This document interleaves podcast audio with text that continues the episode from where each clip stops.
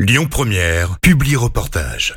Lyon Défense, l'actualité des armées. Sur les hauteurs du Mont Verdun, la base aérienne 942 de Lyon accueille depuis un an à peine le centre air de planification et de conduite des opérations, le CAPCO, le nouveau centre de commandement des opérations aériennes conventionnelles de l'armée de l'air et de l'espace, dont les performances sont uniques en France. Mission de protection en Indo-Pacifique, opération d'évacuation de ressortissants en Afghanistan, opération aérienne au Sahel, mission sur le flanc est de l'OTAN dans le cadre du conflit en Ukraine Bref, toutes ces opérations ont été et sont euh, planifiées et conduites en temps réel depuis le site lyonnais. Pour nous faire découvrir cette unité quelque peu exceptionnelle, nous rencontrons aujourd'hui dans le cadre de Lyon Défense le lieutenant-colonel David, commandant en second du CAPCO. Euh, bonjour, euh, mon colonel. Bonjour monsieur. Pouvez-vous d'abord commencer par vous présenter? J'ai débuté par une carrière opérationnelle sur avions de combat, sur les bases aériennes de Luxeuil et de Nancy, dans le nord-est de la France. mais j'ai aussi passé plusieurs années en état-major, notamment à l'OTAN, dans des, dans des centres de planification. Euh, mon rôle ici en tant que commandant en seconde de, cette unité est de m'assurer de, la cohérence euh, globale et du bon fonctionnement de ce centre. Le CAPCO, euh, avant d'être un bâtiment, c'est une unité composée d'une centaine, d'une centaine d'aviateurs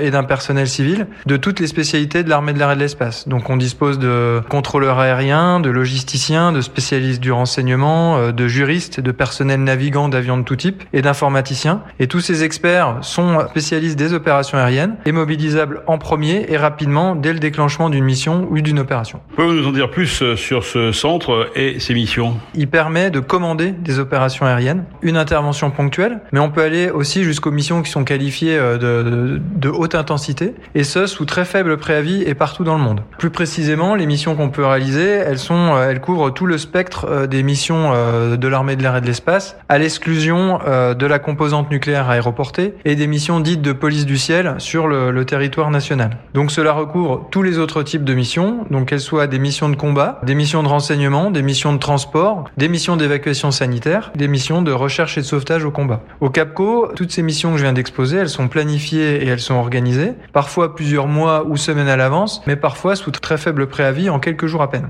Elles sont ensuite suivies en conduite pour s'assurer de leur bon déroulement et s'assurer qu'on continue de commander les aéronefs une fois qu'elles sont en l'air, pour si besoin modifier le plan qui était prévu en fonction évidemment de l'évolution de la situation Beaucoup de choses peuvent changer. Ça peut être les réactions euh, du pays observé, les réactions de l'ennemi. Euh, ça peut être la météorologie, ça peut être la casse-avion, euh, que ce soit au sol ou en l'air. Et cette capacité de, de, commandement, donc de la planification à la conduite, elle, elle nécessite des, des, processus éprouvés, une infrastructure adaptée, des systèmes d'information performants, mais surtout, et j'insiste, du personnel entraîné, qualifié et expérimenté. Alors on est à la radio et on a très peu d'images évidemment de ce CAPCO. Est-ce que vous pouvez nous donner quelques détails pour que nos auditeurs comprennent bien à quoi ressemble ce centre opérationnel ici euh, au Mont-Verdun? Ces 1400 mètres carrés permettent d'accueillir jusqu'à 350 euh, personnels euh, pour commander entre une et trois opérations simultanées selon leur importance. Euh, la salle de conduite que j'ai évoquée tout à l'heure, hein, qu'on appelle euh, classiquement la War Room, salle de guerre, elle représente à elle seule une surface de 200 mètres carrés et elle dispose d'un mur d'écran de 76 mètres de large. Ce mur d'écran permet encore une fois de commander les opérations une fois qu'elles sont lancées, les aéronefs sont en l'air ou les autres moyens, et euh, permet de communiquer avec les autres centres avec qui on va on va commander cette opération aérienne.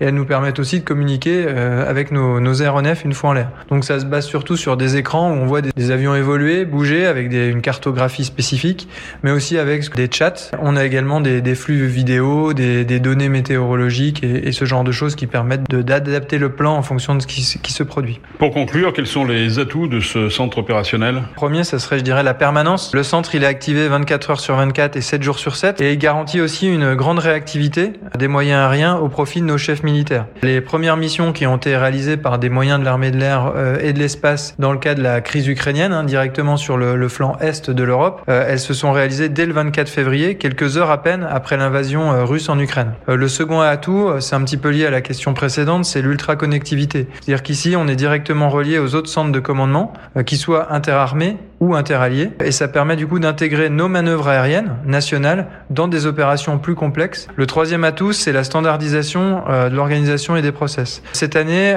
notre centre est certifié aux normes OTAN, ce qui signifie que l'OTAN a, déclaré qu'on était capable capable de travailler avec eux sous faible préavis. En 2022, et ce depuis le 1er janvier, le CAPCO sert à l'armée de l'air et de l'espace pour commander la force de réaction rapide de l'OTAN pendant un an. Donc commander, on commanderait l'opération aérienne interalliée.